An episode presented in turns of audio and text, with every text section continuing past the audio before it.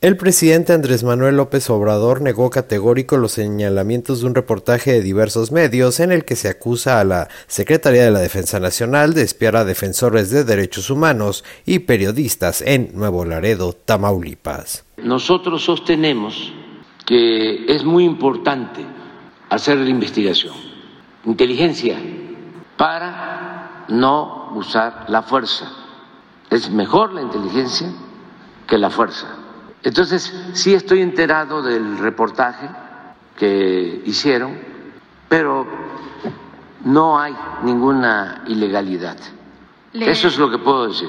Desde luego, animal político, con todo respeto, pues siempre ha estado en contra de nosotros. Aristegui lo mismo. Proceso. ¿Cuál otro dijiste? Eh, M19. No. Artículo 19. Artículo 19. por los sí la R3D. Sí, sí, sí, sí, todos ellos este, están en contra de nosotros, pero no hay ninguna ilegalidad. El mandatario se refirió al caso del activista de las garantías individuales Raimundo Ramos, quien sería uno de los espiados y quien presuntamente tendría vínculos con grupos del crimen organizado en esa ciudad fronteriza. Nada más que le quede claro, nosotros no espiamos a nadie, no es el tiempo de los gobiernos neoliberales. Nosotros hicimos aquí el compromiso de que no íbamos a espiar a ningún opositor.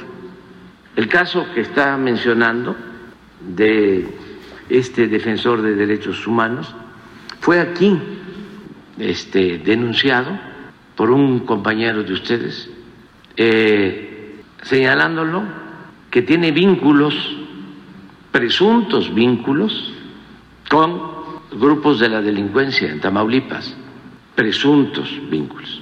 Y aquí dijimos que eso este, no nos correspondía a nosotros. López Obrador advirtió sobre una marcha que se llevará a cabo este domingo en Nuevo Laredo, convocada por redes sociales para mostrar respaldo a la labor del ejército en esa ciudad fronteriza, luego del asesinato de cinco jóvenes en un retén militar, y no descartó que sea la propia delincuencia quien esté convocando a esta movilización. Esa marcha que están convocando tiene propósitos nada justos sanos, que supuestamente es para defender al ejército.